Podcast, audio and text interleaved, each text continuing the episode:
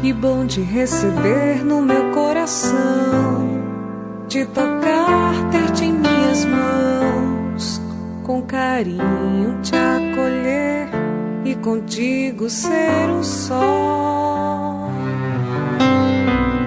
Ter contigo uma perfeita comunhão, corpo e sangue, vinho e pão, milagre de amor em nome do Pai, do Filho e do Espírito Santo. Amém. Hoje é sexta-feira, estamos no tempo da Quaresma e o Evangelho de Mateus no nono capítulo. Naquele tempo, os discípulos de João aproximaram-se de Jesus e perguntaram: Por que razão nós e os fariseus praticamos jejuns, mas os teus discípulos não? Disse-lhes Jesus: Por acaso os amigos do noivo podem estar de luto enquanto o noivo está com eles? Dias virão em que o noivo será tirado do meio deles. Então, sim, eles jejuarão. Palavra da salvação. Glória a vós, Senhor. num pedaço de pão, só por amor.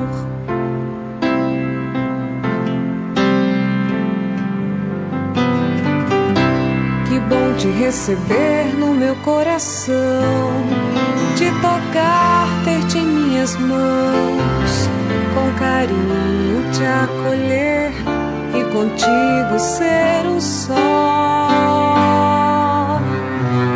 Ter contigo uma perfeita comunhão, corpo e sangue, vinho e pão, milagre de amor, fonte de vida. Oh, meu Jesus, Eucaristia, eu te recebo em comunhão mesmo sem que eu mereça. Vens fazer morada no meu coração. Eu te adoro, meu Jesus. Doce mistério no meu coração. Ontem nós falávamos da importância do jejum neste tempo da quaresma, mas não só durante a quaresma. O jejum é importante na vida de todo cristão, de toda cristã, e não é uma prática do passado, mais do que nunca ele é atual, porque o jejum nos disciplina. Ele nos liberta da escravidão dos vícios, dos alimentos, de algumas tendências que temos. Quando nós fazemos jejum, nós educamos o nosso espírito, a nossa vontade, a nossa liberdade. Por isso, o jejum tem uma função disciplinadora em nossa vida. Mas muitas pessoas podem jejuar e nem serem religiosas. Por isso, o nosso jejum não pode ser simplesmente uma abstinência de alimentos, deixar de comer isto ou de beber aquilo. Ele tem um sentido espiritual profundo ele nos coloca em comunhão com Deus e por isso é uma opção que fazemos durante este tempo da Quaresma, especialmente nas sextas-feiras, como nos ensina a igreja. E é preciso quebrar em nós aquelas coisas que nós, humanamente falando, não conseguimos resolver. O ressentimento que temos, a mágoa que cultivamos, as relações que nós não conseguimos resolver e que nos adoecem.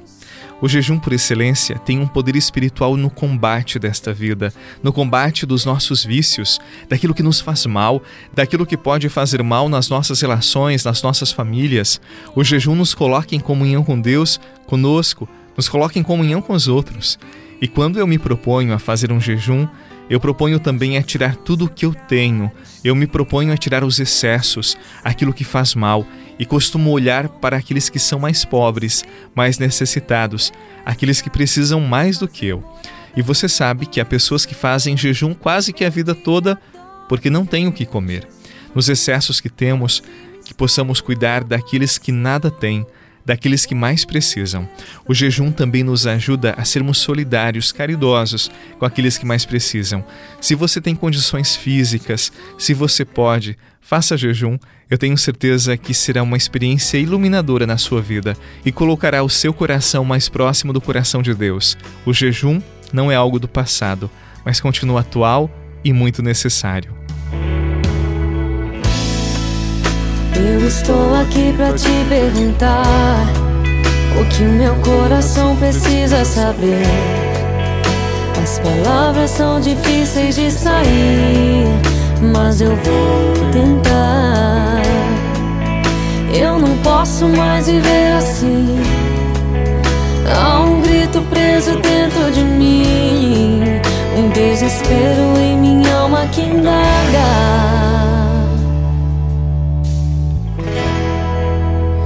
Jesus, você ainda pode me amar? Será que ainda pode me usar? Será que ainda pode me amar?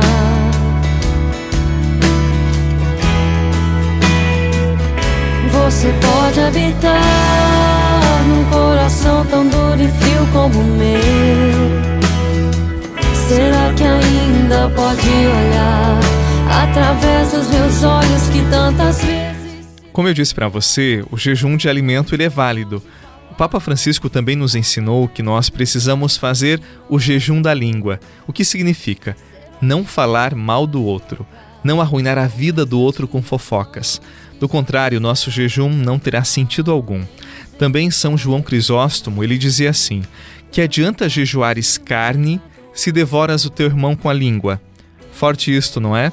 O jejum dos alimentos tem que educar a nossa vontade, as nossas palavras, o nosso ser. Se jejuamos alimentos e não poupamos palavras ressentidas, palavras de ódio, de vingança, nosso jejum não terá validade alguma. Que Jesus nos dê a graça de jejuarmos para pertencermos mais a Ele e sermos livres dos nossos vícios. E agora eu apresento para você o terceiro propósito para esse terceiro dia do tempo da Quaresma. Use menos o seu celular. Tem muitas pessoas que ficam conectadas o dia todo, perdem um tempo enorme esperando respostas, conferindo as redes sociais e desvalorizam aquelas pessoas que estão mais próximas valorizam aquelas do mundo virtual e nem sempre estão atentas àquelas que estão mais próximas fisicamente. Hoje, o propósito é investir mais naqueles que estão diante de nós, aqueles que partilham a mesa, a casa, o trabalho, os nossos amigos reais de carne e osso.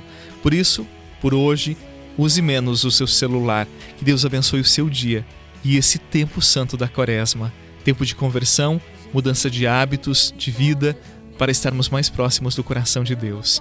Em nome do Pai, do Filho e do Espírito Santo. Amém. Paz no seu coração e até amanhã. Eu confio no teu grande doce amor. Sim, tem misericórdia de mim.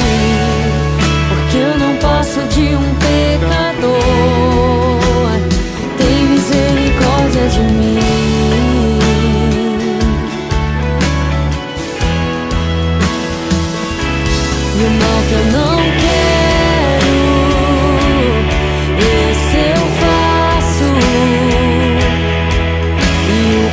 pecado está sempre à minha porta. Você rezou com o Padre Eduardo Rocha, pároco da Catedral de Tubarão. Você pode acompanhar todos os dias pelo Spotify, Deezer, Castbox, Google Podcasts e YouTube. Basta procurar Oração da Manhã com o Padre Eduardo Rocha. E se preferir para receber pelo WhatsApp e Telegram, envie a palavra oração para 48 996 44 1433.